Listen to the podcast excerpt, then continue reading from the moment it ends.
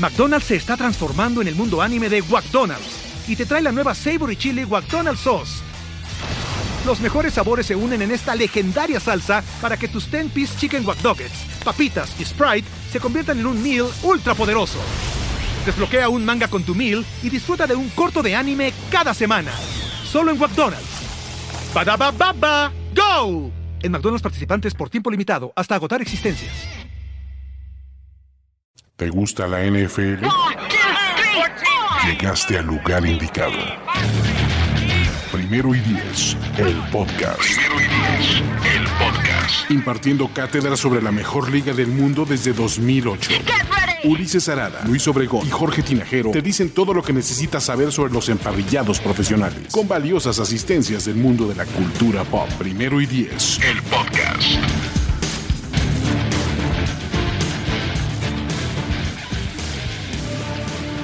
¿Qué tal amigos? Bienvenidos como todos los lunes a este stream de previos de Primer y Diez y de Primer y Diez el podcast por si nos escuchan en otro tipo de plataformas. Buenas noches, bienvenidos y el día de hoy tenemos invitada de lujo. Como Jorge ya estaba muy visto, no, no, es cierto, eh, por fin han podido eh, leer en Primer y Diez, ha estado en, en algunas otras participaciones con, con nosotros, pero de manera oficial hace su debut, literalmente pick de segunda ronda, eh, todo, todos los reflectores, se va la leyenda, entra este jugador de segundo año que nadie conoce.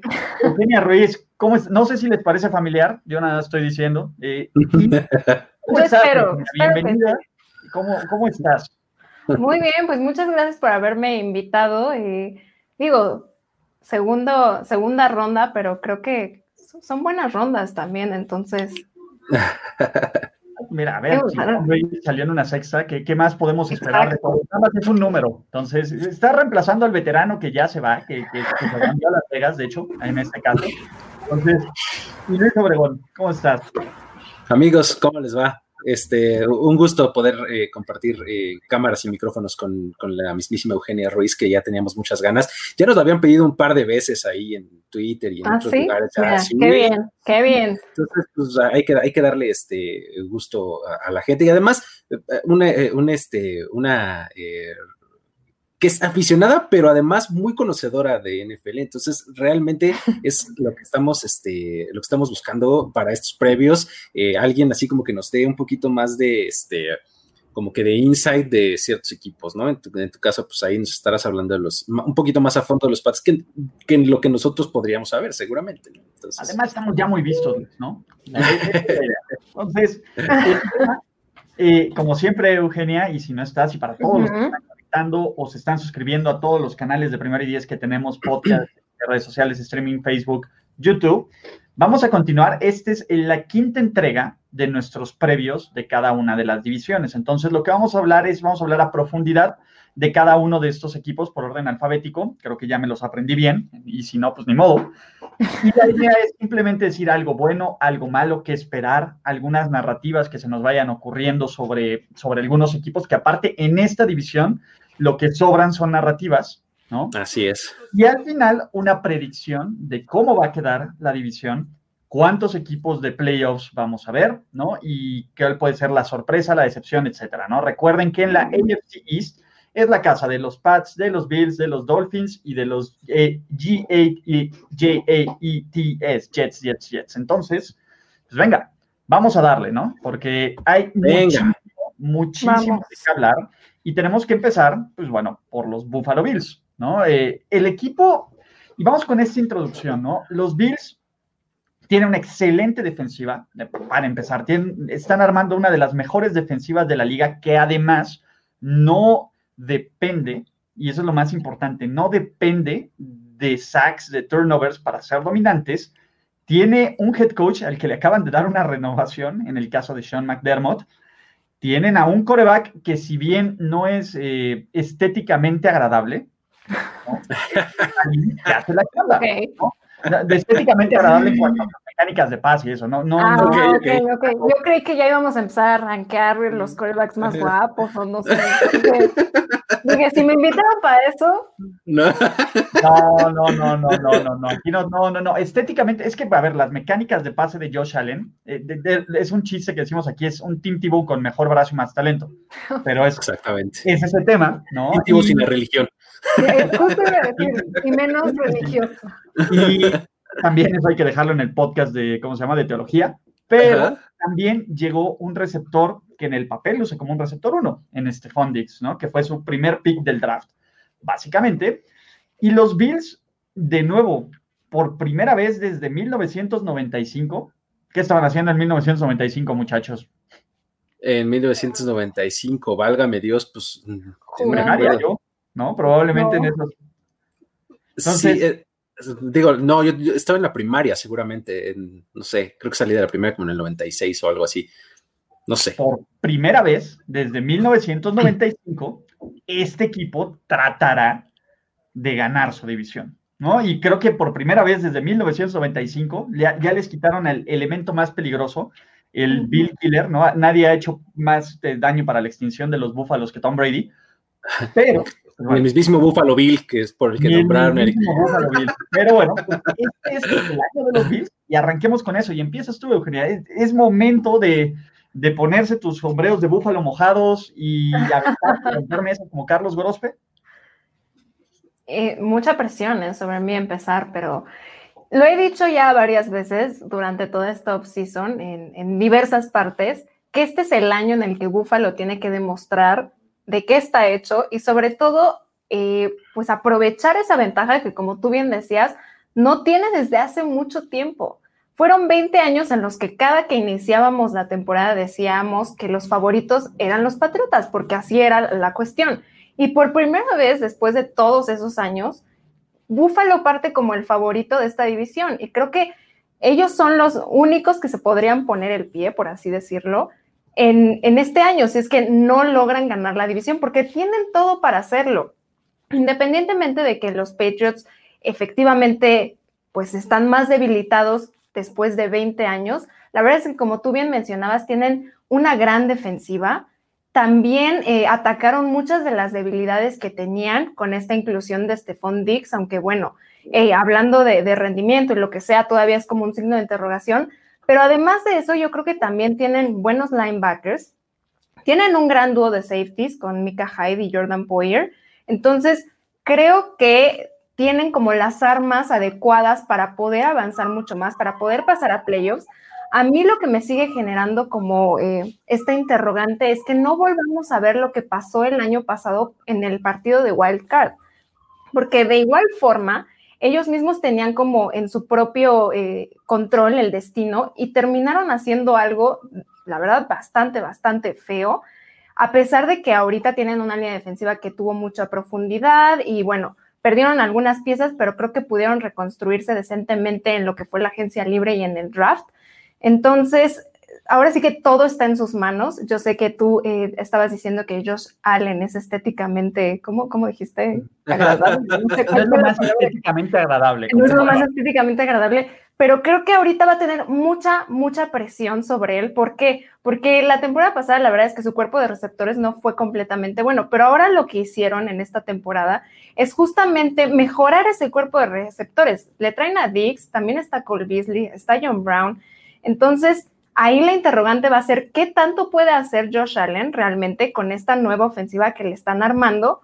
Eso y cumplir con todas las expectativas que ahorita tiene Búfalo, porque ahorita justamente nosotros estamos diciendo, bueno, ya después de tanto tiempo, ahora Búfalo tiene todo para que pueda ganar esa división. Esas mismas expectativas son contra las que está compitiendo Búfalo, que puede ser su peor enemigo, como les decía, un ejemplo, el partido de Wild Card de la temporada pasada, donde a mi parecer también Josh Allen tuvo mucho que ver con esa derrota, pero bueno, el punto aquí es que todo está en sus manos para ganar esta división. La verdad es que no veo cómo los otros tres equipos puedan pasar por encima de, de Buffalo, perdón, sino es que ellos mismos se ponen el pie, porque realmente de las defensivas que tiene la EFC East, ellos tienen la mejor. Les digo que eh, esta renovación del cuerpo de receptores también promete. Es la primera vez que son los favoritos después de 20 años, entonces es la oportunidad perfecta de demostrar que esta reconstrucción que han estado haciendo en años recientes y los avances que han tenido realmente van a rendir frutos por fin y esperemos que no pues pase lo mismo que en los noventas, que ya todos conocemos esa historia, ¿no? Digo, ya me estoy adelantando, pero que no vaya a ser lo mismo, pero en la división. ¿Vas tú o Luis? Rápido, digo, un eh, eh, eh, poco para, complementar lo que decía Eugenia y, ser como un poquito más, este, como más profundizar en lo que decía. el asunto es que creo que la defensiva de Buffalo, el, trabajo que ha hecho Leslie Fraser con esa defensiva me parece destacadísimo, porque como lo mencionabas al principio, Ulises, no dependen de cosas que, que no son sostenibles. O sea, me parece que constantemente han demostrado que pueden detener a los equipos, que pueden sofocarlos desde de diferentes formas, ¿no? Ya sea con pass rush, ya sea con buenas coberturas, ya sea con, eh, con esquema, con diseños, con planes de juego específicos. Creo que el trabajo que ha hecho Leslie Fraser me parece eh, eh, realmente destacable, ¿no? Entonces, señalar el, cuerpo de linebackers me parece tremendamente bueno, con AJ Klein, Terminating Edmonds y, y Matt Milano me parece que es muy, muy bueno, se complementan muy bien las, funciones que, hace cada uno de ellos. Y este, eh, yo, señalaría eso como, como la pata fuerte del equipo, ¿no? Porque efectivamente tienes a una ofensiva eh, joven en, términos generales, ¿no? Eh, empezando por, su quarterback. Entonces, eh, creo que recargarse en la defensiva es lo mejor que puede hacer este equipo, ¿no? Eh, sí se espera una, un crecimiento por parte de la ofensiva y demás, pero creo que lo que mejor hacen es jugar defensiva y es a lo que se tienen que dedicar y es la forma en lo que, en, lo, que lo han hecho eh, en los últimos años y pues lo que los ha llevado a, pues, a, un, crecimiento, ¿no? A, a, una nueva posición en la que están ahora, que es la de favoritos que no están acostumbrados a ella desde hace mucho, ¿no? Exacto. Bueno, técnicamente son cofavoritos, ¿no? Si nos ponemos exquisitos, de acuerdo con el de Caliente MX, ¿no? Y lo decimos como un cliente satisfecho, no como patrocinado, nada que ver. Este, los dos, tanto los Pats como los, los Bills, en este momento tienen los mismos momios para ganar la, la división. O sea, están empatados en primer lugar en la cantidad de momios. Entonces son cofavoritos. Solo un caso más para detallar qué tan buena es esta defensiva. La defensa de los Bills permitió 22 puntos o más solo cuatro veces en toda la temporada. ¿Saben cuál fue el récord de los Bills cuando permitieron más de 22 puntos? ¿Que 0-4? No sé. 0-4. Perdieron todos los partidos en los que permitieron más de 22 puntos, lo cual es, es increíble. Es que me, sonaba por lo que te decía yo, o sea, eh, no tienes una ofensiva tan, tan buena. Entonces, el día que tu defensiva no sale a jugar muy bien, pues es ahí cuando medio trastabillas, ¿no? Es... Entonces, e, el punto es, a ver, y, no hemos hablado, creo que lo suficiente de Davis White, que ya apareceremos para él, que me parece una siguiente gran estrella en la liga, y Ed Oliver, que tanto en las evaluaciones del draft podríamos decir que es un mini, mini Aaron Donald, ¿no? Por ahí. Pero ya hablamos de lo bueno. Y lo bueno es esta defensiva. Y en totalidad, ¿no? No es como que tenga un punto débil. ¿Cuál es el punto débil o cuál es lo malo o cuál es la razón porque la temporada de los Bills podría fracasar, ¿no? Y cuando fracasar es que no califiquen a playoffs y más con tres boletos de wildcard. Sí, eh, creo que lo mencionabas, eh, Eugenia, hace un momento, es, lo que yo señalaría, es que ellos sean sus, propios enemigos, ¿no? O sea, él, esta etiqueta de favoritos, o sea, no es algo que ellos estén acostumbrados y es, em, es un poco más fácil seguir que liderar. ¿No? Eh, tu, tu misma propia división va a salir a dar su mejor partido contra ti, ¿no? Este, creo que eso es algo que, normalmente no, no, están acostumbrados y tendrían que aprender a manejar, insisto, con un equipo joven, ¿no? Entonces, no sé eh, qué tan bien o qué tan mal les vaya a caer esa etiqueta. ¿Cómo ves, Eugenia? Pues sí, eh, justo algo importante que hay que recargar es que el ser favorito no le hace bien a todo el mundo. Es decir, no muchos equipos pueden aguantar la presión de ser el favorito.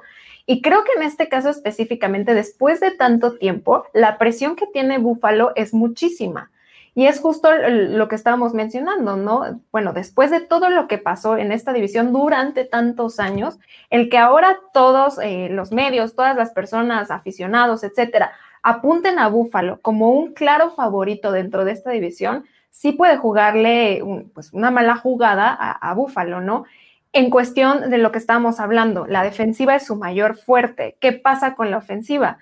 Lo mismo que está diciendo Ulises, si dependes mucho de esa defensiva y cuando no te resulta, los resultados ahí están, pues lo mismo lo podemos trasladar a esta temporada, ¿no? ¿Qué tanto la ofensiva y específicamente Josh Allen y este nuevo cuerpo de receptores que le están trayendo va a poder ponerse a la altura de lo que está haciendo su defensiva? Porque tampoco puedes depender al 100 de eso y de que si un día tienen un mal partido, pues ya se acabó todo y tiramos la toalla y pues ya ahí quedó, ¿no? Lo cual es una mentalidad bastante mediocre, la verdad. No pueden manejarse de esa forma. Entonces, vamos a ver qué es lo que realmente Josh Allen puede hacer, si realmente evoluciona como coreback, porque aunque tuvo, digamos, una temporada medianamente buena, tampoco es muy preciso con sus pases, también tuvo nueve intercepciones y como les digo, creo que tuvo bastante que ver en la derrota contra los Texans el año pasado. Entonces, tenemos que ver qué es lo que trae a la mesa tanto Josh Allen como el resto de la ofensiva para ahora sí realmente creer que Buffalo puede avanzar mucho más, porque independientemente de que gane su división, ¿qué tanto puede avanzar, no? Este es, como la cuestión. Es, y a ver, ahí va. E, esa es la siguiente pregunta, pero solo para decir puntos débiles o, dudas, creo que Josh Allen es la primera y más que las nueve intercepciones me preocupan los 14 fumbles, ¿no? Porque, a ver, y, aquí viene el mito. Yo no veo a nadie diciendo que si Josh Allen sigue corriendo se va a lesionar. Entonces, eh, creo que es un atributo, creo que la primera que no aplica, de, Allen corre peor y se protege menos que Lamar Jackson, pero nadie está diciendo se va a lesionar. Entonces, es, es un ¿no? Eh, mi tema es, ok, vamos a ver un crecimiento o una evolución de Josh Allen, el coreback, o vamos a continuar viendo a Josh Allen, el improvisador o el playmaker, el tipo que te corre y que te corre para el primer y diez, o que también te manda este lateral estúpido en, el juego de los Texans, que de milagro, sí, sí, qué barbaridad. De milagro no fue un error, pero que de todas formas te pone la posición para ganar el partido, que es lo más increíble, ¿no? Entonces es una combinación entre, pues, de Homero Simpsons que te van saliendo, y ese es el punto, pero ahora, y viene una pregunta bien interesante que dijo Eugenia después de los Pats, de, perdón, después, la costumbre, discúlpeme, después de los Ravens, después de los Chiefs, pues bueno, son los Bills este tercer equipo contendiente. ¿Tienen los Bills para competir con los Big Boys? Y cuando digo los Big Boys son los Chiefs o los Ravens del mundo. Y esa es la pregunta. A, ver, en un, hipotético caso, llegan a la ronda de Wildcard, por fin ganan un partido de playoffs desde los 90 y en la ronda divisional se van a enfrentar muy probablemente a uno de estos dos equipos. Efectivamente. Y, la... como está armado en este momento, tenga algo que decir. No, o es más, ni siquiera eso, tenga algo que decir en su división. Primero, ¿creen que tengan que hacer lo que tienen que hacer, que es barrer a los Pats? Tendrían que barrer a los Pats. No sé si al resto de la división, pero tendrían que barrer a los Pats y a los Jets. Creo, que ahí está la clave, ¿eh? o sea, ahí está la clave, porque digo, adelantándome prácticamente al final, yo creo que el, el este, esta división se va a acabar probablemente definiendo por tiebreakers de juegos directos dentro de la división. Entonces sí tendrían que ganarle los dos a los Pats y llegar a playoffs y llegar a la ronda divisional ya es estar entre los ocho mejores. O sea, ya estás contra la crema y la nata de los equipos, ¿no? Entonces, creo que ahí es donde les puede pesar un poco el, ah, como que la falta de experiencia y la juventud y demás, ¿no? O sea, porque eh, el estar en esas instancias ya todo se magnifica, ¿no? Ya ese lateral de Josh Allen ya va a ser más grave o un fumble va a ser, eh, va a tener consecuencias diferentes, ¿no? Entonces, creo que este eh, Buffalo en playoffs es la siguiente pregunta. No sé si están listos. Yo creo que todavía no. O sea, creo que están en ese, en ese tier de el siguiente, ¿no? En el siguiente para abajo, pues, ¿no? Sí, yo también considero que si hay una, o sea, una diferencia de este tamaño entre Kansas City, Baltimore y, y luego Buffalo, la diferencia es enorme. Si llegan a pasar del partido de Wildcard, digo, en el hipotético caso de que eso suceda, primero, después de que incendien el estadio de Búfalo, ¿no? Y, hagan sus relajos por ahí, la verdad es que dudo mucho que puedan competir contra un equipo como Baltimore o como Kansas. Si acaso van a seguir dependiendo mucho de lo que la defensiva llegue a hacer en esos partidos, pero la verdad es que si comparamos en términos así de ofensiva versus ofensiva, sí los veo mucho más débiles que, frente a Kansas City o que a Baltimore. Es decir, si les llega a alcanzar la energía, les va a llegar a alcanzar pasando de ese partido de wildcard, pero digo, si es que compiten en ese partido de wildcard, yo ya me estoy adelantando, pero la verdad es que hasta ahí se van a quedar. Todavía le falta mucho eh, en la evolución, sobre todo a la parte ofensiva, que es lo que decíamos. Ni siquiera sabemos cómo va a resultar. Está esa grande pregunta de qué es lo, cómo va a conectar Josh Allen con estos, este nuevo cuerpo de receptores. Bueno, ahí es donde empieza la pregunta y donde vamos a ver qué tanto eh, realmente podrían avanzar. Pero la verdad es que yo no los veo compitiendo al nivel de Kansas ni de Baltimore. ¿No, ves, por ejemplo, un escenario en donde eh, los Bills ganan el juego de comodín y se vuelven locos, festejan como nunca y llegan ya. Y les da COVID a todos. Me refería a. Perdón, ese sí salió desde, desde el fondo del corazón de Belichick. No, no, no, Desde es una cosa, mira, puede parecer una broma, pero justo en esas instancias es donde la gente va a tener que ser mucho más responsable. Mucho más, porque claro, absolutamente. Es cuando todo el mundo se va a contar de que, ah, sí, va a tirar la casa por la ventana y que imagínate que después de eso sea como, no, el equipo se tuvo que retirar porque más de la mitad eran positivos, o sea, sería como... ¿Qué, Digo, estaría de, épico y de telenovelesco y hasta chusco, pero a lo que me refería era, o sea, a que como que mentalmente se vieran como ya con el éxito, ¿no? O sea, de ya ganamos en playoffs, ¿no? Entonces que lleguen como, no sé, como más relajados o más fuera de sí al, a la siguiente ronda, en donde pues en realidad es donde tenían a los big boys, ¿no? Pues es, que es, un riesgo que, que, realmente existe en todos los equipos, no es una cuestión mucho de mentalidad, siempre hay dos caminos, o el irte por el lado de lo logramos, me confío y pues a ver qué pasa, y el otro lado de, no, a ver, ya llegamos hasta esta instancia, hay que meterle el acelerador para poder seguir adelante, ¿no? Creo que, esas dos cuestiones están presentes en todos los equipos, independientemente de si es Búfalo o no. Es que de acuerdo, pero eh, lo veo en Búfalo más por, justamente por todo el tiempo que llevan sin ganar en playoffs, ¿no? O sea, eh, eh, por eso lo señalo en este, porque estoy de acuerdo que puede pasar con cualquiera. A, ver, espérense, yo en algún escenario, Búfalo es un equipo que está hecho para contener a los Chiefs perdón, con ese cuerpo de cornerbacks, con ese cuerpo de linebackers, con esa línea defensiva. Y, a ver, si ya vimos que los Colts, los Colts con Jacoby Brissett, ¿no? Y con una ofensiva promedio pudieron ganarle a Kansas City en el Arrowhead, a mí no me sorprendería que Buffalo pudiera hacerlo. Y, ojo, a ver, el tema es, creo que Kansas City es más, no quiere decir unidimensional, pero es más desbalanceado, es más ofensiva, menos defensa, ¿no? Y creo que Josh podría tener una buena tarde contra esa defensa, compitiendo con eso. Y a mí no me sorprendería que Buffalo le pueda aplicar un estate quieto a cualquiera de los dos, ¿eh? a Ravens o a Bills. El año pasado contra los Ravens, Baltimore sufrió para ganarle estos Bills, a pesar de que Baltimore era el equipo más dominante del NFL en temporada regular, no fue una diferencia tanto. Y es un equipo que se está armando en el camino correcto. Estoy de acuerdo de que todavía no es el año, pero si ese no es el año, perdón, pero la reconstrucción de Miami va mucho mejor, ya iremos por ahí, ¿no? Y creo que tiene mucho más potencial, o al menos en el papel, de lo que tiene la de Búfalo. Y si se tardan, su momento va a desaparecer. Y quién sabe si a los Pats se les aparece la Virgen y los bendicen con otros 20 años de un gran coreback. Y a los Jets, pues, bueno, los Jets, a menos de que encuentren un nuevo head coach, pues ya, ya veremos. Pero ese es el punto. Para cerrar con el tema de los Bills, porque aún nos faltan todavía otros equipos. Otros tres equipos. Denme un jugador de impacto, ya sea recién llegado o ya sea alguien que les guste, que, les interese o que tengan que, que crean que va a tener este jugador que va a ser la siguiente gran estrella de los Bills. Vas, Eugenia, por favor. Está bien, voy yo. Eh, me iría por Devin Singletary eh, porque tuvo una buena mm. campaña como novato. Creo que lo que hizo la temporada pasada fue un muy buen eh, comienzo. Entrando ya esta segunda temporada, creo que podría mejorar mucho la cara de la ofensiva, en la que para mí sí tengo que decir que Josh Allen todavía es un signo de interrogación y que quizá por eso necesite como a sus corredores a su lado, ¿no?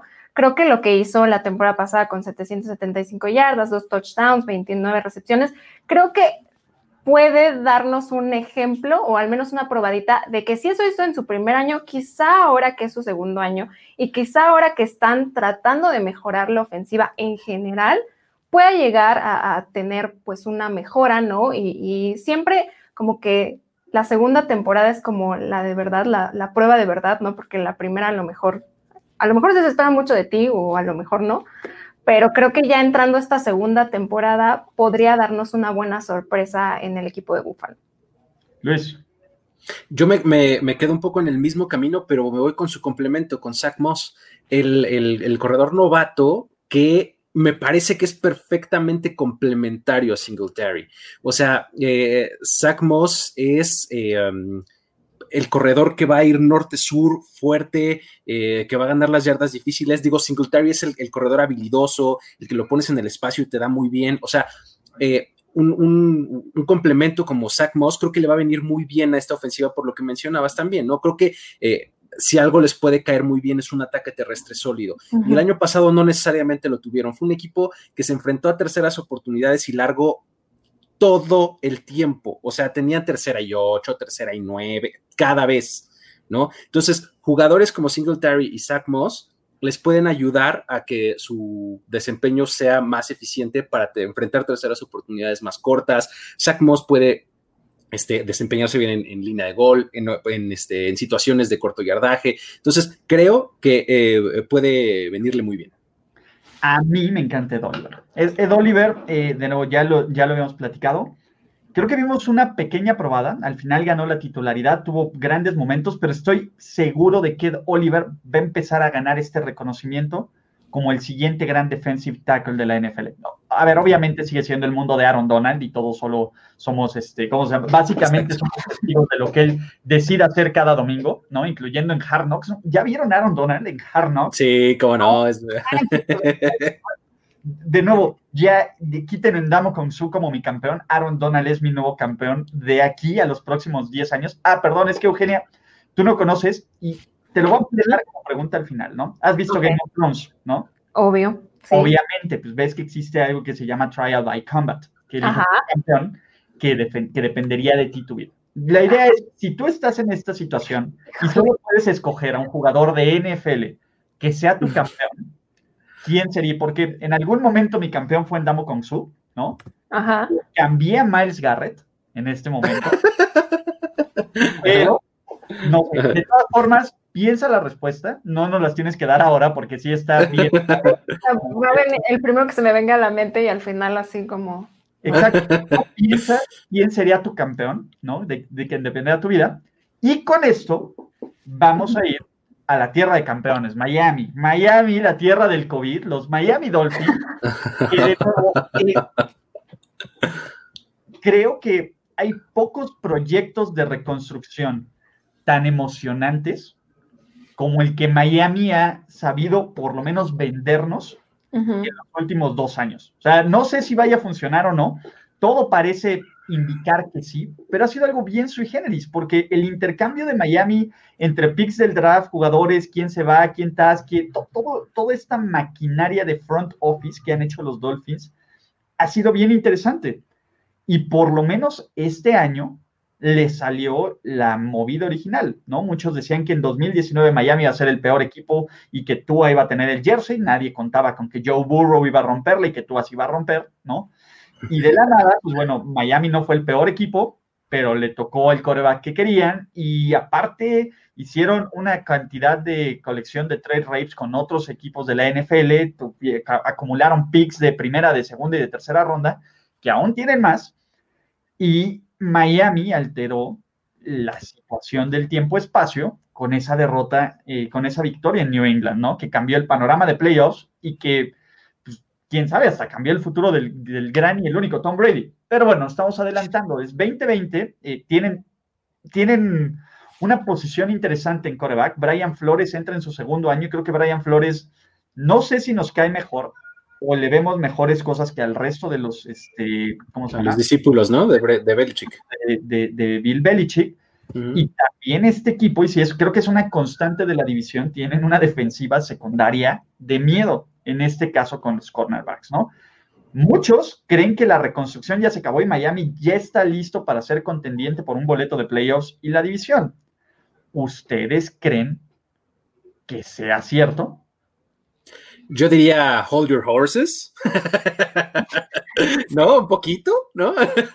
pero, eh, pero me parece eh, definitivamente están en el camino correcto, ¿no? O sea, sí, absolutamente eh, la, reconstrucción se luce muy, muy bien. La cultura que está instaurando Brian Flores me parece bastante destacada, ¿no? Entonces, creo que todo eso le viene muy bien al equipo, sobre todo porque siento que es un equipo que ni siquiera sus mismos fans, ni en general, la, como que los medios, las narrativas generales, son de, son de impaciencia.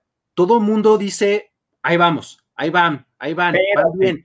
Aquí en los comentarios los, los fans de los Dolphins ya se ven en el Super Bowl. ¿sí? Ya, de plano. Yo los veo muy emocionados. En general, yo los veo muy emocionados a los fans de Miami. Sí, acuérdate que ahorita con la época de todo 0-0 hasta los Jets se ven en el Super Bowl. Entonces estamos en ese momento donde hay que cortar alas y hay que dar expectativas al nivel de la Tierra. Bueno, entonces hagámoslo, pues, ¿no? Este, este, creo, que, creo que van por un muy buen camino, pero creo que justamente el gran problema que tienen es que esta reconstrucción tiene eh, muchos jugadores eh, con poca experiencia, muy jóvenes, digo, tienen también a sus veteranos bastante probados y demás, pero creo que la, el balance se inclina más hacia el futuro. ¿No? O sea, están tomándolo con calma, ¿no? Entonces, y creo que es algo eh, que, han hecho de manera acertada. Y si tuviera que destacar un punto clave, ya lo mencionaste, Ulises, de pasada, qué gran pareja de corners tienen Xavier Howard y Byron Jones, ¿no? Además, eh, complementarios, uno es el shutdown corner que necesaria, no necesariamente se va a llevar todos los balones como es Byron Jones, pero que difícilmente lo van a voltear a ver y que difícilmente lo van a completar. Y Xavier Howard, que es el otro que hace todas las jugadas, ¿no? Entonces, me parece una muy, muy buena dupla de corners. Sí, eh, concuerdo con lo que ustedes están diciendo. La verdad es que en general es un equipo que, promete y yo sí veo muy emocionados a, los fans en general de Miami por todo este tema porque si lo ves tú en papel, pues la verdad tienen muy buenas armas como para poder competir, pero al mismo tiempo es un equipo que sigue en reconstrucción y por eso hay que tener como paciencia ¿no? Y, tomarse las cosas a tiempo. Emocionan muchas cosas que han pasado durante el off-season también, por ejemplo, obviamente todo el tema de Tua, ¿no? De qué va a pasar, quién va a ser el coreback titular, lo van a meter, etcétera. Entonces, también todas esas cosas son las que tienen que tomar paciencia y que no deben de desesperar, porque a mí, por ejemplo, una cosa que, que me preocupaba, lo voy a decir así, es si Miami empieza mal su campaña con Fitzpatrick de titular, ¿qué tanta desesperación va a haber por parte de los fans y, del, equipo per se de decir, bueno, no, ya hay que meter a Tua? Y bueno, la cosa tampoco es como tan fácil en esa cuestión, viene regresando de una lesión. Es decir, hay ciertas cosas que van a tener que tomar tiempo y mucha paciencia por parte de, eh, Brian Flores, pero sí hay otras cosas que también emocionan, como lo, que bien decías eh, tú, Luis, Byron Jones en la defensiva, ¿no? Eh, esa parte creo que le va a hacer mucho bien a Miami y es por eso que también se están emocionando mucho. También el refuerzo del ataque terrestre, ¿no? Matt Brida. Digo, hay cuestiones ahí que emocionan mucho a los fans de Miami y más si volvemos a, añadir esta parte de la división está, digamos, más abierta que nunca, ¿no? Eh, a pesar de que digamos que Buffalo puede ser un favorito, digo, no se siente como tan, eh, ¿cómo decirlo? Eh, pues es que ya estábamos no acostumbrados a exacto. Tan imposibles, ¿no? De ganar. no se siente tan imposible. Entonces, teniendo un papel un equipo joven, promesa, teniendo la llegada de Tua, estas adiciones como Byron Jones, que ok, estamos en reconstrucción, pero ahí vamos, eso hace que también Miami, los fans de Miami crean que en cualquier momento sí pueden llegar a ganar esta edición, que tampoco es como un sueño imposible, ¿no? Que es así como de, no, ¿cómo crees? Eso no, no podría pasar. Pero sí creo que se va a requerir de mucha paciencia porque sigue siendo un proyecto en reconstrucción y yo creo que Brian Flores lo está haciendo bien. Entonces, literalmente lo único es paciencia. Sí, a, ver, yo no quiero ser eh, el que literalmente pues, enlate las, las, este, las expectativas de los Dolphins, pero, a ver, veamos el microcosmos de Miami y hay muchas cosas con las cuales te hace sentir bien, pero que no te digan que son un buen equipo, ¿no? A ver, quien le gana a los Pats a la Matrix, eso siempre te va a generar siempre puntos, ¿no? Este, con el insufrible, inmamable de, de Jay Cutler, ¿no? Este equipo le ganaba a los Pats, ¿no? Eh, tenemos el milagro de, Miami, un parta siempre, eso siempre es bueno, ¿no? Ahora, la Fitzmagic como historia y como momentos es increíble. Y a ver, y primero y diez se sube al tope de la ola, ¿no? Pero lo divertido de la Fitzmagic es cuando está arriba, no cuando está abajo. Y eventualmente, en algún momento... Eso pasa, eso pasa.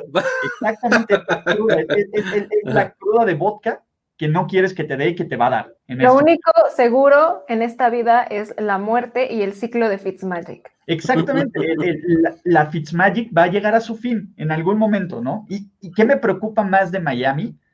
Ni su línea ofensiva, ni su línea defensiva me parecen lo suficientemente buenas como para mantener, pues, a ayudarle a quien sea el coreback en turno. La línea ofensiva de Miami la temporada pasada fue terrible y Fitzpatrick tuvo que hacer toda la magia al final de la temporada, ¿no? Eh, de nuevo, está Tua, que creo que, que se están, no sé si están apresurando con él o si realmente está completamente recuperado, no lo sé, pero los reportes dicen que está listo para competir por la titularidad, ¿no?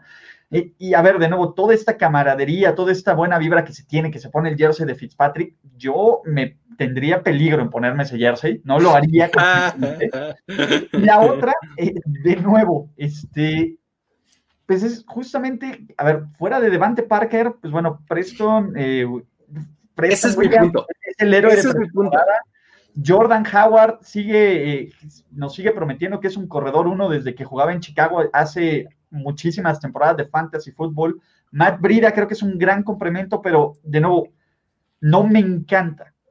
Aún así, dicho sea todo esto, creo que por situación, por calendario, por muchas cosas, Miami tiene todo para ser el segundo mejor equipo de esta división y esperar que los Bills tengan un fail sí, eh, están, ahí esperando a que alguien se resbale y se cuelan un poco, ¿no?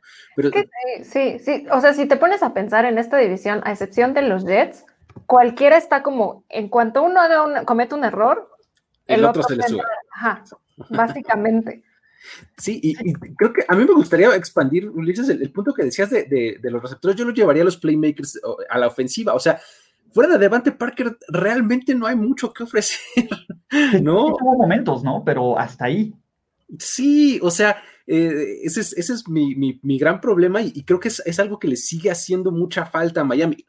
Lo están haciendo bien, empezaron, eh, quisieron un poco parchar la línea ahí, trayendo a Eric Flowers, moviéndolo eh, como guard, este, a Ted Carras, metiéndolo como centro, o sea, están queriendo hacer Expats, todo el mundo tiene ese problema, todos los asistentes de Belichick. Me, se trajeron a, a, Calva Enoy, por También cierto. También es un título, ¿eh? O sea. Y Landon Roberts, y. No, no lo hagan, no sean así. Amigos, a lo, a lo que me refiero es que les hacen falta playmakers. O sea, Devante Parker de verdad me parece un buen receptor uno. O sea, me parece que bajo las, circunstancias correctas, Devante Parker te puede convertir en tu, receptor principal pero más allá de eso, no hay gran cosa eh, que, pueda hacerle daño o causarle peligro a las, defensivas rivales, ¿no? Y a ver, el, tema es, bueno, sí podrían llevarse un lugar de playoffs, pero la verdad es que es remoto, ¿no? Y, hablemos, a ver, ¿quién creen que es el jugador de impacto en Miami? Ah, o, a ver, primera pregunta, ¿vamos a ver a Tua como titular en algún momento de la temporada? Sí, no, ¿por qué? Ay, así los dos. Vas, Eugenia, vas, vas, vas. Yo creo que justo voy a volver a lo que estaba comentando antes. El tema va a ser qué tan desesperado va a estar Miami en el momento en el que Fitzpatrick complete su ciclo. En ese momento es donde vamos a tener que plantearnos esa pregunta de qué tan pronto o si fue correcto meter a Tua si es que eso llega a pasar. Yo creo que de eso va a depender completamente de la desesperación que pueda llegar a tener Miami para meter a Tua. Mira, espera, te, voy, a detener. Miami tiene su semana de, descanso en la semana 11. Vamos a jugar un juego que nos parece muy divertido aquí en Primera y 10 de cuántos van a ganar, ¿no? esa semana 1 en New England, ¿gana o pierde? Por consenso vamos a hacerlo. ¿Lo gana? Yo digo que lo ganan, pero ustedes qué dicen. Yo también creo que ganan en la semana 1. No sé. Eugenia cree que lo pierdan. que contra Buffalo en Miami. Yo creo que lo ganan también. En serio, no, yo creo que lo pierden ese. Yo también. Ok, 1-1. En Jacksonville lo ganan, ese sí lo ganan. Lo ganan. ¿No? 2-1. Reciben a Seattle, lo pierden. ¿Lo pierden? Sí. Reciben a San Francisco, lo pierden. No, van a San Francisco. Van a San Francisco, perdón, ajá, lo pierden. Ajá, sí, lo pierden. Ajá. ¿Cuánto van ahí? Este, 2-3. 2-3. Van a Denver, yo creo que lo pierden. Yo también. ¿No? 2-4. De ahí eh, reciben a los Chargers. A los Chargers. Yo creo que lo pierden. Pierden contra los Chargers. Ese no sé. Es que los Chargers son tan una incógnita que ahorita no sé qué decirte. Los ¿no? Chargers tienen mejor defensa. Ah, bueno, tienes un punto. Vamos a dárselo a los Chargers, sí. ¿No? Y creo que le ganan a los Rams para ser pues, parejos, ¿no? Ok. Además son los dos en casa, ¿no? Exacto, son 3-5. Reciben, eh, van a Arizona. Uh -huh. Podrían perderlo. 3-6. Eh. Y reciben a los Jets. 4-6. Ganan. Ajá. Ganan. Pues sí. ya para el final de la temporada, ya sabes que con 4-6 pues no va a estar en playoffs. Ya metes a Tua, ¿no? A partir Mételo. de la... Pues qué diantres, pues sí. Okay. Okay, ¿no? Ahora, es el asunto. A, Rosen. a ver, muchachos, le estoy olvidando a Rosen. Claro que no se le estoy olvidando. A ver, si hay alguien que puede recibir dinero porque Rosen tenga un lugar, pero sean realistas. Rosen sobre en ese equipo. Lo, lo mejor. Se está rezando. Rosen, y es lo que creo que, y no se lo desea a nadie, es que algún coreback titular de un equipo medianamente contendiente se lesione y sea el plan B de alguien. Sí, la verdad es que creo que el, el, la, combinando las dos respuestas de quién es el jugador de impacto y, y, y si Tua va a, este, a jugar o no, justamente, eh, o sea, se combinan estas dos respuestas. Creo que Tua va a tener el impacto necesario en esta, en esta temporada simplemente por estar. Juegue, o sea, desde ahorita todavía no juega. Ya, lo está ya está. Exactamente. Eh, por eso es que me, por eso es que lo menciono. O sea, nos tiene hablando de si va a jugar o si no, de si Fitzpatrick va a dar o no. Entonces, creo que el momento va a ser toda la diferencia. O sea, si es titular en la semana uno, va a ser muy diferente a si lo aguantan, ¿no? Porque si es, si es, si es titular en la semana uno, pues un poco lo vas a aventar al ruedo y a los lobos y a ver qué tal le va y a ver si no lo rompes, ¿no? Pero si lo aguantas un poquito y dejas que Fitzpatrick ahí haga lo suyo y gane tres juegos y lance cuatro pases de touchdown en un partido y lo que hace, ¿no? Uh -huh. Pero después lance cuatro intercepciones y demás, entonces entra tú como el héroe y el, el siguiente Mesías, ¿no? Entonces creo que la narrativa puede ser distinta, pero si va a jugar o no, yo creo que a, o sea, a mí me, me, me, me queda muy poca duda, o sea, yo creo que sí va a jugar, eventualmente va a jugar. ¿No? Entonces, por lo que mencionábamos el calendario, por el impacto, por los fans, por la, el, el, todo eso, y además por la historia. La historia nos sugiere que los corebacks de primera ronda tienen mucho tiempo que no se sientan en la banca a esperar. Por más que quieran los head coaches hacerlos esperar, no pueden, los terminan aventando. Blake Bortles, este, o sea, gente así acaba jugando, ¿no? Pues sí, o sea, sí, sí, tienes un punto, pero justo eh, hilando el tema de la narrativa, pues imagínate esta historia de no lo empiezas, pasa lo que tiene que pasar y después lo metes y es tu comeback story así como de Padrísimo. tú llegó para cambiar el mundo. Claro. La narrativa... De 4-6 se van 10-6 a playoff.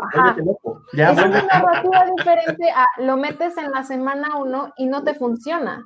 Ahí es donde también puede ser como el, uh, y luego, ¿qué hacemos? Porque pues todas nuestras esperanzas estaban en la figura de tú, a, a, diferencia de esta narrativa que incluso si llega a entrar y tampoco las cosas salen como se esperaban, pues ya también tienes una, una historia atrás de, no, pues es que desde el principio el equipo se fue encaminando mal, ¿no? Entonces creo que también e, es esa parte de cómo juegan con la narrativa y yo por eso creo que en la semana uno no lo van a iniciar, pero sí a medida que justo está como este tema de la afición de ya creemos, cuando van a meter a Tua, cuando van a meter a Tua, es cuando ya puede crear esta, esta narrativa, pues sí, como, como de película. Sí, y es como la, la, a ver, Tua como prospecto era el mejor coreback del draft, punto, ¿no? Solo está esa cadera biónica que, y, bueno, y, otras cosas biónicas que tiene. Pero, a, ver, yo voy a irme por otro lado. Eh, digo, sí, obviamente quiero ver a Tua, pero quiero ver qué onda con Christian Wilkins, ¿no? Christian Wilkins, que fue el pick de primera ronda el año pasado, que es de quien se espera que empiece a ser el ancla de esta línea defensiva para que sea medianamente responsable. Y la verdad es que fue uno de los jugadores que fue una decepción en Miami el año pasado, ¿no? Vamos a ver un crecimiento, vamos a ver que va a formar parte de esta administración y va a formar parte de este equipo y va a ser un, alguien que te contribuya semana a semana, o va a quedar en el olvido como muchísimos picks de primera ronda de Miami en la línea defensiva en los últimos años. Entonces, ese es uno de los jugadores, porque a ver, si la defensa no funciona, pues van a requerir de un nivel obsceno que ya se gastaron de magia de Magic para este año, ¿no? O de lo que tenga Tua. ¿no? De tragos de Tua o lo que sea. Entonces, a ver, para todos, si los leemos, los testigos de Rosen, etcétera. No, no, no, no, no, A, ver, de nuevo, yo lo amo, yo soy fan. La única forma de que tenga éxito es que los Lions del coach Ulises Arada, güey, lo logre. No hay otra forma. ¿no? Pero nunca digas nunca, ¿no? Pero y cada vez en mi confianza el consumidor es muy, muy, muy, muy baja. Ya está aprendiendo la veladora para que se ya, ya, no vamos a tener a Alex de cabeza, vamos a tener a Josh Rosen de cabeza. Eh, pues bueno, vamos a continuar porque ahora sí, eh, de nuevo, nos vamos al Imperio del Norte, ah, o lo que queda, ¿no? Los, que no han o han salido son libres, son felices, o han decidido no presentarse en la temporada NFL 2020, porque los New England Patriots, por primera vez desde la temporada 2002, pues bueno, van a tener a alguien al principio de la temporada que no se llame Thomas Edward Patrick Brady al frente de esos controles. ¿Quién es en este momento Bill Belichick que está haciendo todo lo posible para que no lo sepamos, ¿no? Y para que no entendamos por dónde va. Y arranquemos con eso, ¿no? El coreback titular de los New England Patriots para la semana 1 será, y primero las damas que conocen al equipo. Por supuesto. No, yo creo que sí tendría que ser Cam Newton. La verdad es que incluso durante toda esta parte como de, de la off-season, sí era una gran interrogante de, ¿en serio no van a traer a ningún otro quarterback? O sea, realmente le están poniendo todas las esperanzas a Stidham. Digo, tampoco quiere decir que, que no pueda llegar a ser el futuro de la franquicia, pero creo que sí está claro que tienen que empezar con Cam Newton también añádanle todo este tema de lo que pasó en la offseason. Todos estos jugadores que decidieron no participar en la temporada, digo, por razones completamente entendibles, pero que eso todavía merma mucho más en el equipo que de por sí eh, perdió como eh, el, el, término de ser favorito dentro de esta división. Entonces, por lo menos tener a un coreback que ya ha tenido experiencia, ¿no? que en algún punto llegó a ser muy bueno, con todo este tema también de las dudas, de las lesiones, el tema de la, de la disciplina, de pues el egocentrismo que también maneja, ¿no? El tema de que uno de los playbooks más difíciles en la NFL es el de Nueva Inglaterra. Sí, también se suman estas cuestiones que podrían ser un obstáculo para Cam Newton, pero yo no veo cómo Steedham o Hoyer puedan ser mejores a la ofensiva que con Cam Newton. Creo que le puede brindar cierta versatilidad al equipo que eh, a lo mejor, pues sí, con Tom Brady no lo tenía. Digo, obviamente hay un nivel muy grande de diferencia y no es para nada lo mismo que Tom Brady, pero digo, de lo que tienes en la mesa, yo no vería por qué no empezar con Cam Newton. Eh, estoy de acuerdo y justamente por eso, o sea, creo que si a estas alturas del partido no, este, o sea, Cam Newton pierde la chamba contra Stidham o contra Hoyer, se retire. O sea, no, no, la, verdad es que eh, yo por eso lo veo a él también como el titular. Creo que es además una gran oportunidad para ver una más, una reinvención más, ¿no? De, la ofensiva de los Pats, ¿no? Que ha pasado por tantos, por tantos y tantos estilos diferentes y enfoques. Creo que este es una oportunidad más que le estamos dando a esa ofensiva para volver a, para hacer una cosa diferente. al final de cuentas, creo que eh, algo que eh, en algún momento eh, leí o escuché por ahí es Josh McDaniels en algún momento se atrevió a ir por Tim Tebow, ¿no? Entonces, o sea, como que tú dices, es, es, especiales, Luis. Ese es el respeto que tenían por Tim Tebow. a lo que me refiero son, son jugadores que tienen un estilo de juego más o menos similar, ¿no? Que son tipos que van a cargar el balón, que tienen un físico muy grande, que no necesariamente son los mejores pasadores, ¿no? Entonces, si Josh McDaniels creía y tenía confianza que podía construir alrededor de Tim Tebow, ¿por qué no podría tenerlo en que puede construir alrededor de Cam Newton? A ver, espérenme, es que, ¿por qué tendríamos que tener confianza en Josh McDaniels sin Tom Brady? E, e, esa es la primera pregunta que tenemos que hacer. Josh McDaniels, de nuevo, en el sistema de New England, y de nuevo está la, la lejana temporada 2008 maravillosa, donde, donde tomaron un equipo que se fue 18-1 y lo pusieron 11-5, ¿no? Con contexto. Pero, de nuevo, con ¿se acuerdan cómo le fue con los Rams? A Josh McDaniels. Sí, cómo no. Así de mal, ¿se acuerdan cómo les fue con los Broncos? Así de mal les fue. A, ver, Josh McDaniels ha sido bendecido, porque no hay otra forma de decirlo. A ver, es, es, es no que estoy diciendo que sea Adam Gaze, pero es una. hay niveles.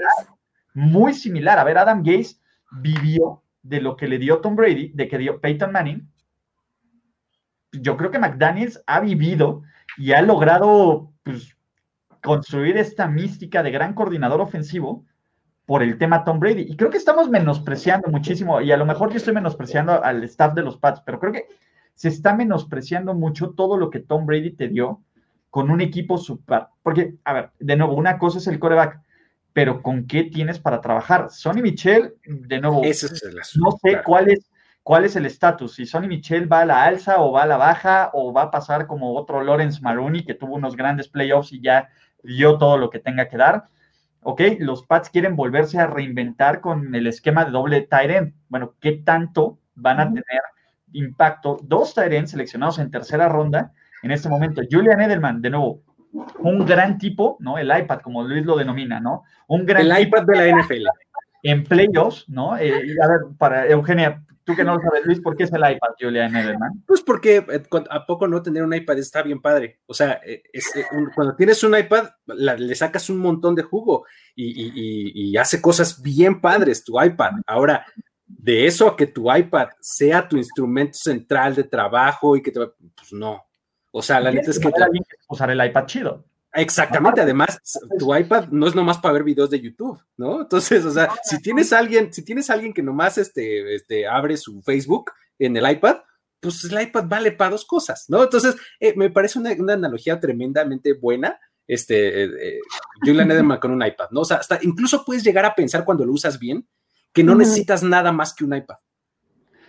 ¿No? Pero pues no mm. necesariamente es el caso, ¿no? y a ver, bueno, está en Harry, que también fue medianamente decepcionante, pero pues que bueno, ahí está. Eh, eh, Mohamed Sanu, que son de esas que todo el mundo lo seguiría como el siguiente Randy Moss el año pasado y la genialidad de Belichick, y pues bueno, Crash and Burn, no todos pueden, no todos son Randy Moss, alguna vez te sale alguna Dalius Thomas.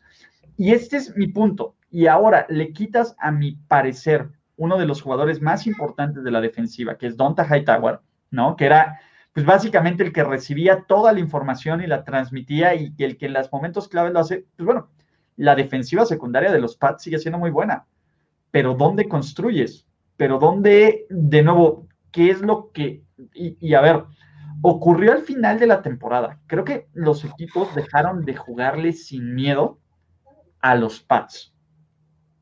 Sí, empezaron a jugarle sin miedo, sí, ajá, ajá. Y eso, pues bueno, para bien o para mal, pues, te pegó con Tom Brady. Ahora sin Tom Brady, creo que ya nadie teme y respeta estos pads porque no hay, por lo menos en el papel, aunque me puedo equivocar, ¿no? Y a, y a, ver, pues el mundo nos odia tanto y es 2020 que Cam Newton sale en plan en 2015, ¿no? Entonces, todo, pero en el papel no hay nada que me diga que este equipo puede, a ver, puede aspirar al segundo lugar de su división. No creo que sea el peor equipo porque, a ver, Belichick va a encontrar la forma de hacerlo funcionar en algún momento, pero hacerlo funcionar en 2020, no esperen 10 victorias, no esperen playoffs, no esperen un equipo, no, por lo menos yo lo veo así, no esperen un equipo, uno, entretenido de ver, porque creo que los Pats van a ser de los equipos que van a tratar de acortar lo más posible el juego, ¿no?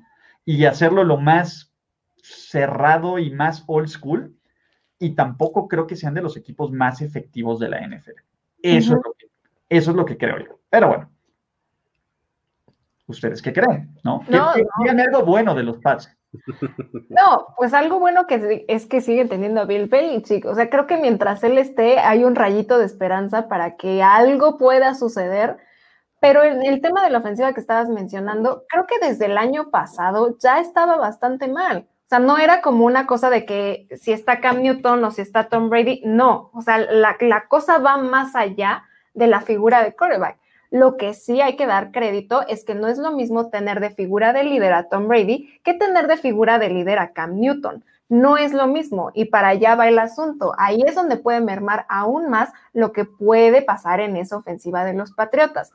Yo digo, mientras tengamos al monje, como que puedes tener cierta esperanza de que, bueno, a ver, a ver qué hace, a ver qué es lo que puede pasar pero el depender tanto de la defensiva como pasó el año pasado, ahora tampoco es la opción porque como bien tú dices, hay figuras clave de esa defensiva que no van a jugar por X o Y razón. También, por ejemplo, Van Noy se fue a Miami, ¿no? Eh, Donta Tower no va a jugar por todo este tema eh, de COVID. ¿Cómo va a afectar que tu eslabón más fuerte no tenga como esas figuras claves de las que dependías de cierta forma? Y a eso le sumas que tu ofensiva ya no tiene esas piezas clave o esas fortalezas, ¿no? Que igual en algunos otros años tuvo y que aunque no las tenía, pues tenía la figura de Tom Brady que ahora tampoco la vas a tener. Es por eso que también se abre más la posibilidad de que otros equipos en esa división pues puedan tomar eh, ese liderazgo dentro de la AFC. Aún así, a mí me parece que tampoco podemos decir, bueno, ya, o sea, se acabó la temporada para Nueva Inglaterra, ya, ya se fue por la basura, ¿no? Sino habrá que ver cómo adapta Bill Belichick todas esas cuestiones y esos obstáculos que, que, vienen atrás de él, pero que también de cierta manera le beneficia un poco a Nueva Inglaterra porque en estas pláticas la verdad es que no los ponemos como los favoritos. Estamos planteando un escenario donde probablemente les vaya a ir muy mal. Si les llega a ir medianamente bien, ya va a ser algo positivo y va a ser como, ven, encontraron una forma de medio solucionar lo que estaba pasando. La genialidad de Belichick, etcétera. Entonces, creo que también que tengamos una narrativa tan mala y una esperanza tan mala a los patriotas les puede llegar a beneficiar de cierto modo. Sí, les viene bien, les viene bien, exactamente. Pero es que es, un poco lo que decía al principio con los Bills, ¿no? O sea, es, diferente salir a jugar como el favorito, como el no favorito. cuando, sales como el no favorito, la gente no está esperando gran cosa. ¿no? Entonces, cualquier cosa que hagas bien, te van a decir, ah, bien, que es justo eso, ¿no? O sea. A ver, de nuevo, y, es un, todo mundo sabe que es un año de transición. Todo el mundo lo sabe, ¿no? A ver, quien dicen que los Pats van a ir por Trevor Lawrence, sería un testamento de lo mucho que Bill Belichick dependía de Tom Brady. Ese sería el mayor testamento. Y a mí me, a ver, me encanta. Si quieres dos narrativas diferentes, los Pats, los Bucks ganan 19-0 y temporada perfecta y séptimo anillo y los Pats son el peor equipo. Sería el, mejor a la cara del legado de Belichick. Después que no hacemos la película, porque suena historia de películas. Exacto, pero no van a pasar ninguna de las dos, ¿no? Por lo menos eso creo. Ahora, de nuevo, este equipo es malo, pero es, es, todavía creo que es uno de los tres o cuatro mejores entrenados de la liga, ¿no? Y hay, equipos, y hay equipos con talento que están mal entrenados, vean a los Cleveland Browns, y simplemente te, te crash and burn. O sea, no, este equipo no va a ser tan malo para estar en la conversación de, de, Trevor for Lawrence y quien piensa que Belichick va a hacerlo a propósito no tiene ni la más remota idea de quién es Bill Belichick, ¿no? Y merece que nunca los vuelva a saludar ni a ver a los ojos y que le responda y el resto de su vida. ¿Bill Belichick o tú? No, no, no, Belichick. Yo, porque no, Los estoy desterrando. no, este, es, muy cierto, esto es, una liga donde los coaches marcan una gran diferencia, gran, gran, gran diferencia, ¿no? Entonces, el, tener a un muy buen head coach eh, puede hacer a este equipo eh, por lo menos molesto, ¿no? Entonces, ahí, ahí eh, creo que sería un buen resumen ese. Y esa y ese creo que es la palabra, ¿no? Molesto. Los Pats van a ser molestos, no van a ser un buen equipo, tampoco van a ser una basofia que todo mundo espera que van a ser los Pats en 2020, pero no van a ser. Y, a ver. Porque además tienen ciertas cosas que todavía están bien. O sea, por ejemplo, eh, ya mencionabas la secundaria, sigue siendo muy talentosa. O sea, va a tener que cubrir como cinco segundos, ¿no? Pero, pero siguen siendo muy buenos, ¿no? O sea, siguen siendo este, bastante efectivos en, ciertas eh, áreas del campo, ¿no? Entonces, creo que con eso y un buen coacheo, o sea, jugando smart football sin errores, etcétera, pues creo que puedes lograr algo por lo menos sólido. Pueden ser la piedrita en el zapato de la división. Así como Miami en algún, bueno, durante varios años fue la piedrita en el zapato de repente para Nueva Inglaterra, pues también ahorita los Patriotas pueden ser esa piedrita en el zapato para cualquiera de los otros equipos. Sí, y a ver, pero a ver, un jugador nuevo de los Pats o quién creen que sea Cam Newton, el, de mayor impacto, quién creen que sea este jugador que, que pues en 2020, digamos, pues venga, ¿no? Es la esperanza de los New England Patriots. Por no irnos por el obvio Cam Newton, yo te diría Devin Asiasi, que eh, era un Tyrant que, que en el prospecto, cuando era prospecto para el draft, eh, tuvo como un subidón tardío.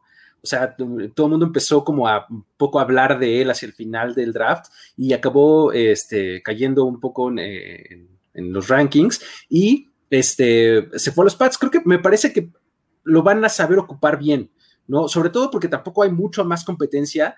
Entonces, Devin así va a ser, es, uno de estos prospectos que es bastante completo, ¿no? Que es muy bueno bloqueando, que tiene buenos skills para eh, atrapar el balón, etcétera. Creo que eh, me iría por ahí.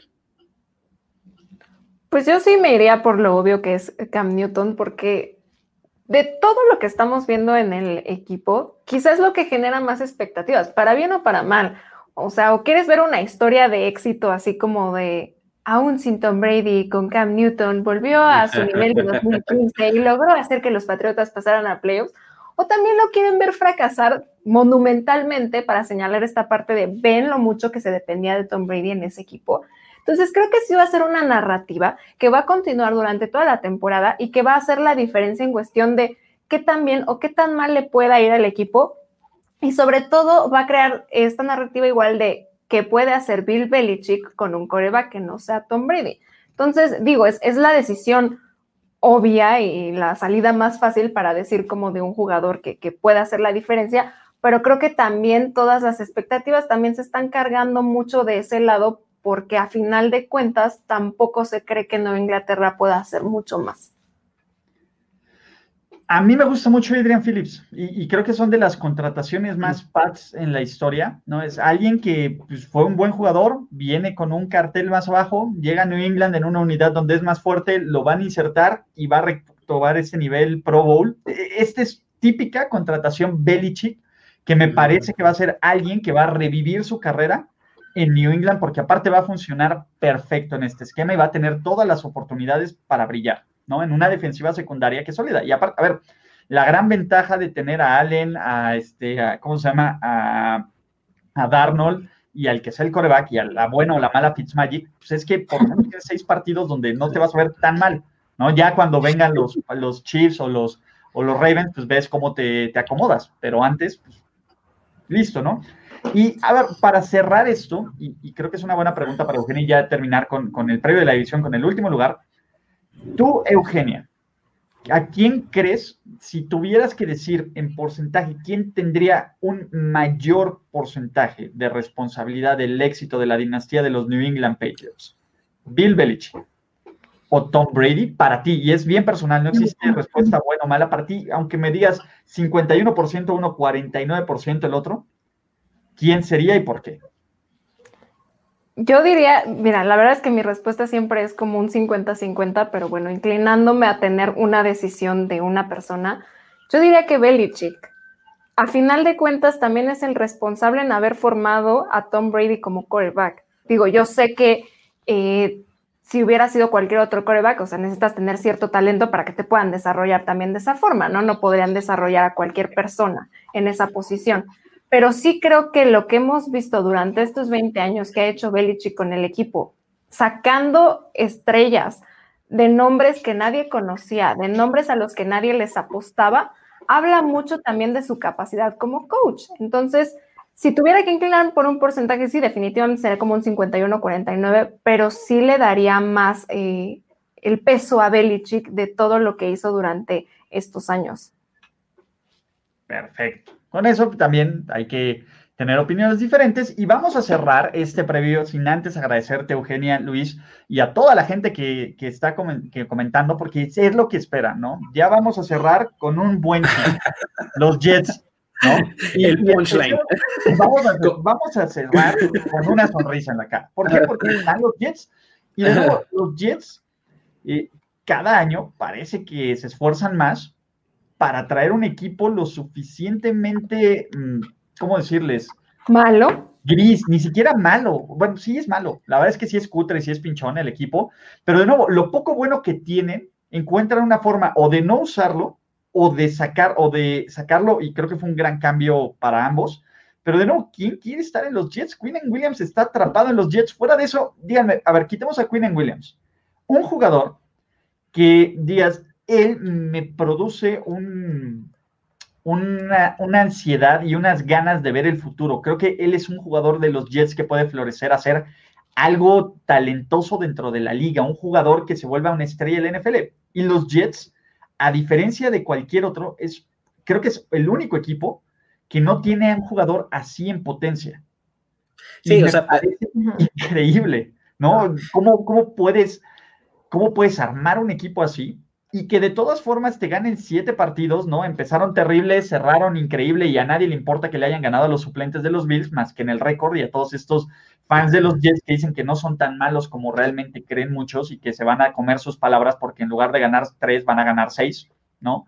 Pero bueno, los Jets están, están desafortunadamente atrapados en este loop de mediocridad, pues que no se le ve mucha salida y el problema es que al frente de este loop de mediocridad está un tipo como Adam Gaze, que si ya hablamos de que hay gente que, que le debe cheques a ciertos jugadores, pues Adam Gaze le debe partidos y temporadas a Peyton Manning. Peyton Manning, exacto. sí.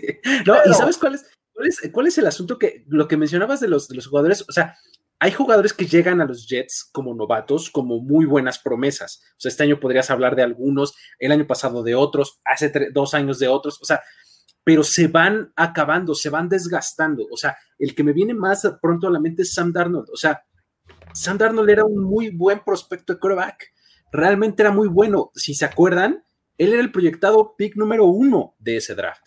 ¿no? Los Browns nos salieron con la sorpresa de que tomaron a Mayfield y todos aventamos nuestros mock drafts por la ventana esa, noche.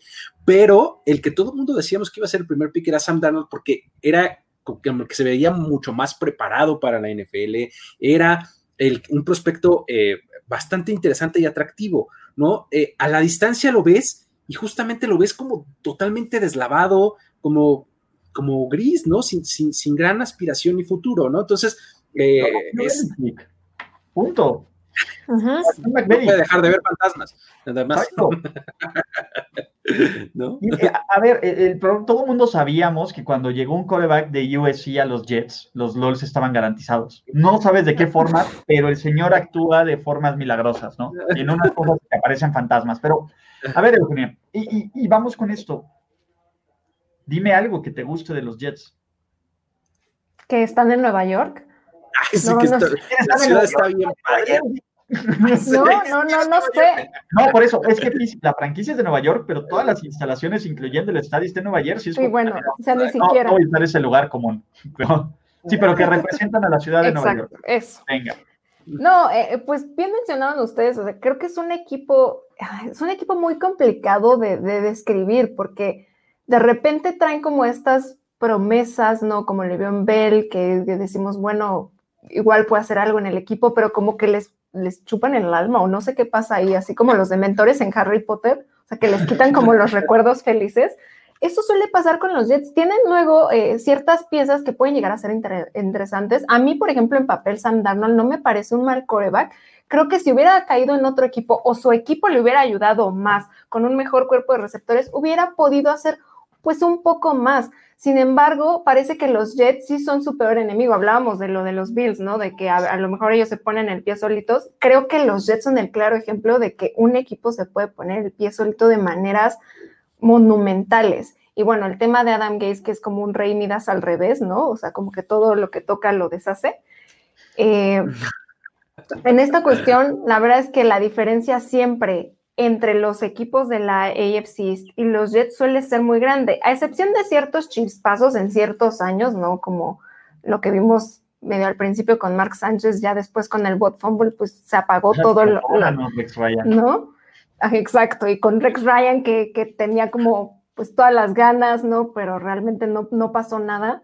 La verdad es que los Jets en esta ocasión tampoco traen mucho, pierden al jugador que quizá era el mejor jugador que tenían los Jets, que era Jamal Adams, ¿no? Y a pesar de que muchos eh, hablan de que los Seahawks realmente no sacaron un muy buen trade por ahí, la verdad es que irle quitando esas piezas, también el tema de CJ Mosley, que no va a jugar, aunque venía de una lesión, ¿no? Y que realmente también era una incógnita, sí se le siguen complicando mucho las cosas a los Jets, sí parece que tienen ahí como una especie de, alguien les hizo vudú o yo qué sé, pero yo no veo cómo, incluso con los Patriotas siendo malos en esta ocasión, puedan llegar a un lugar que no sea el último lugar de esa división.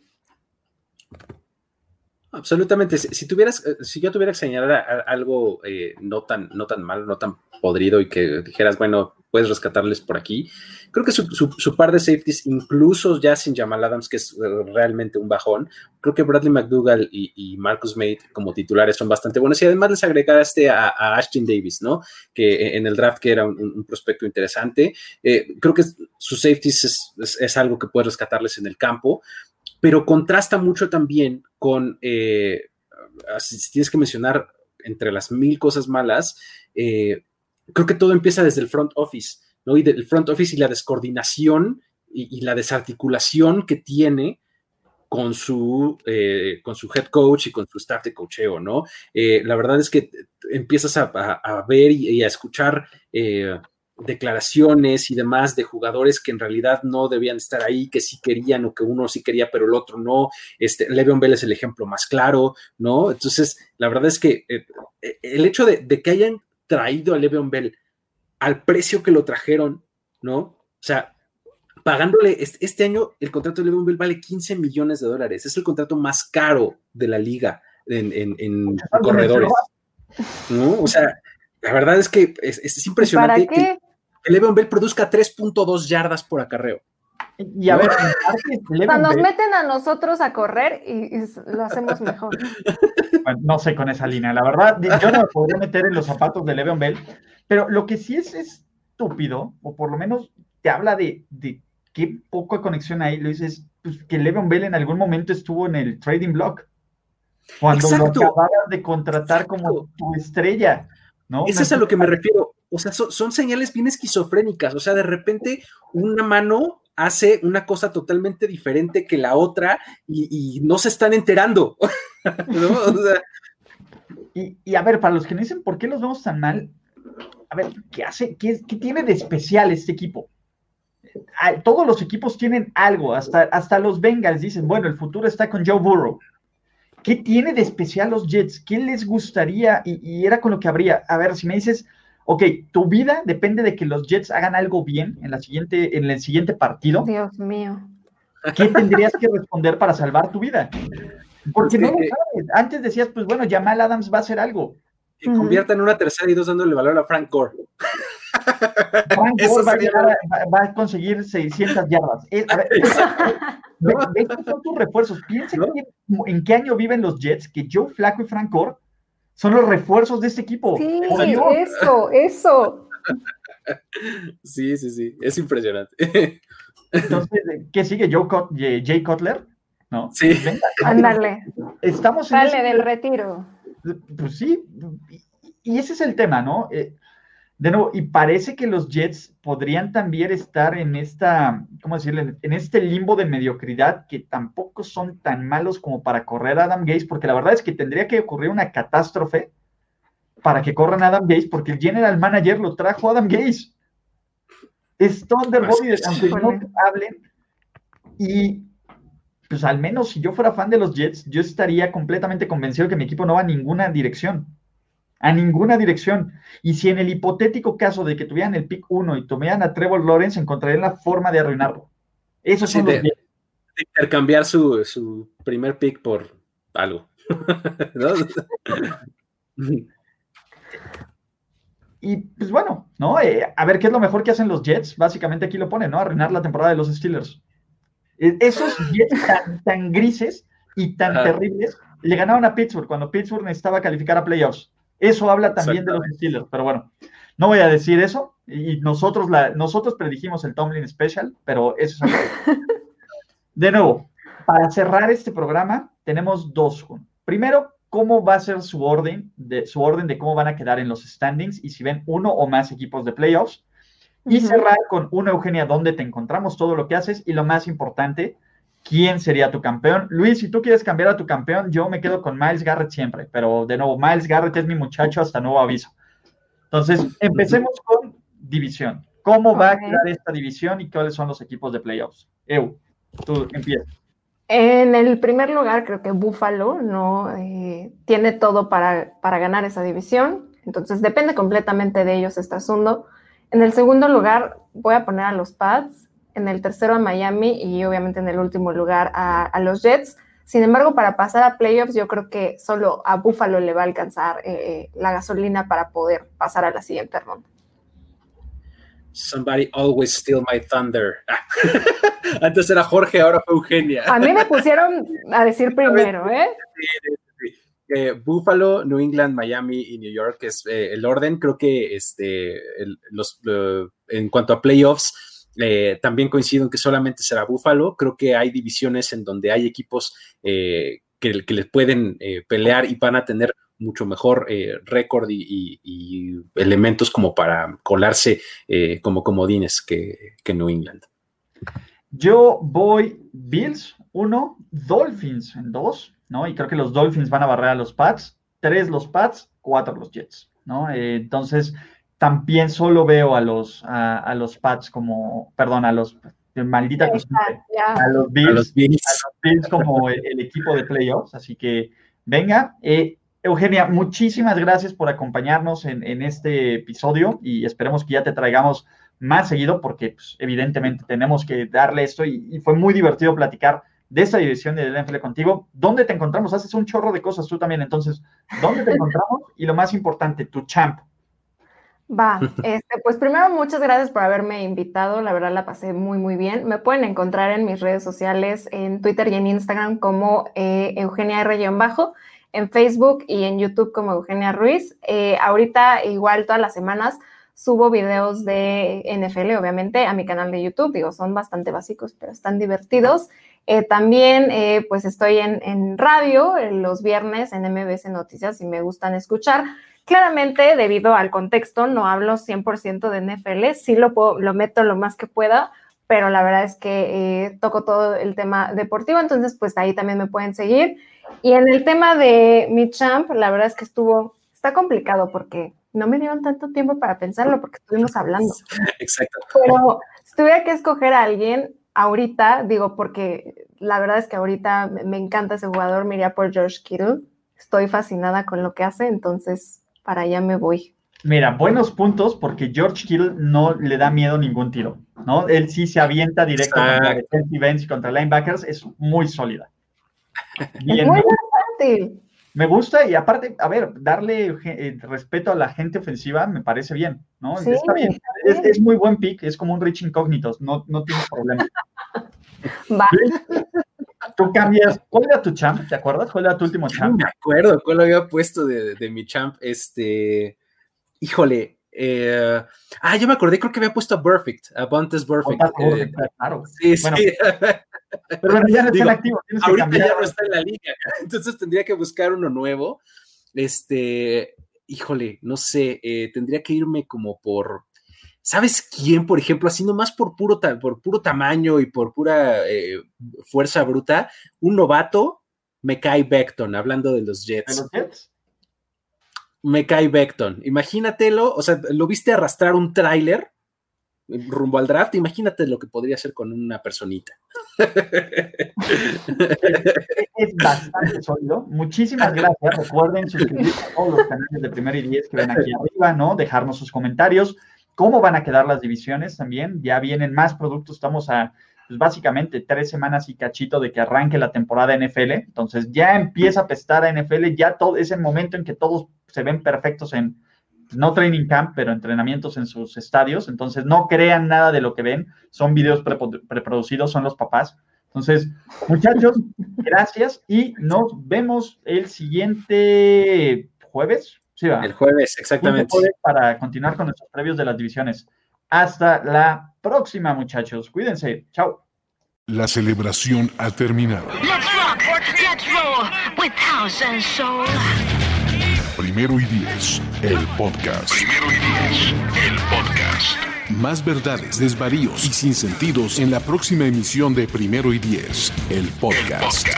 Conducción, guion y concepto. Ulises Arada, Luis Obregón y Jorge Tinajero. Producción y voz en off, Antonio Sempere.